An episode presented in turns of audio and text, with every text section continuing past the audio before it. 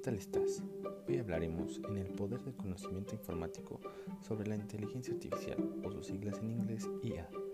Esta es una de las ramas de la informática con fuertes raíces en otras áreas como la lógica y las ciencias cognitivas.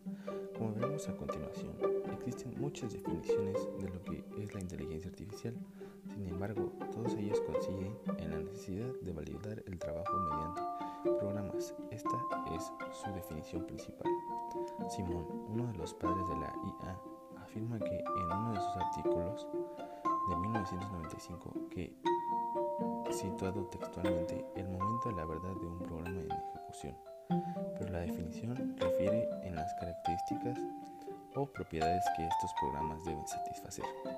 Por otro lado, se cree que la inteligencia artificial nace en una reunión celebrada en el verano de 1956 en Dartmouth, Estados Unidos, en la que participaron los que más tarde han sido los investigadores principales del área. Para la preparación en la reunión, McCarthy, Minsky, Rochester y Shannon redactaron una propuesta en la que se aparece por primera vez el término inteligencia artificial.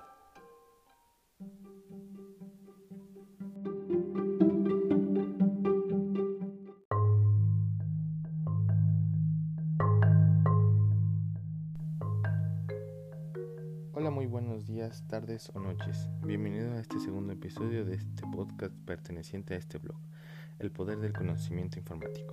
En esta ocasión abordaremos el muy interesante tema de los microprocesadores variados. Este tema conocido por pocos, interesante para muchos. Los microprocesadores variados son un tipo de chip o un tipo de componente electrónico en cuyo interior existen miles o tal vez millones de elementos llamados transistores, cuya combinación permite realizar el trabajo que tenga encomendado el chip. El, microprocesador en su interior contiene la unidad de procesador central llamada CPU, también llamada procesador de un computador. La CPU está formada por unidad de control, que interpreta las instrucciones y el camino de datos que las ejecuta.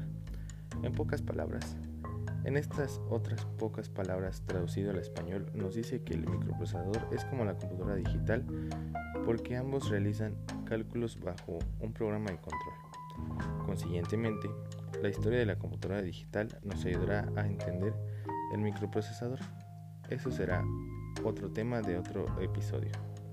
En un microprocesador se puede diferenciar diversas partes.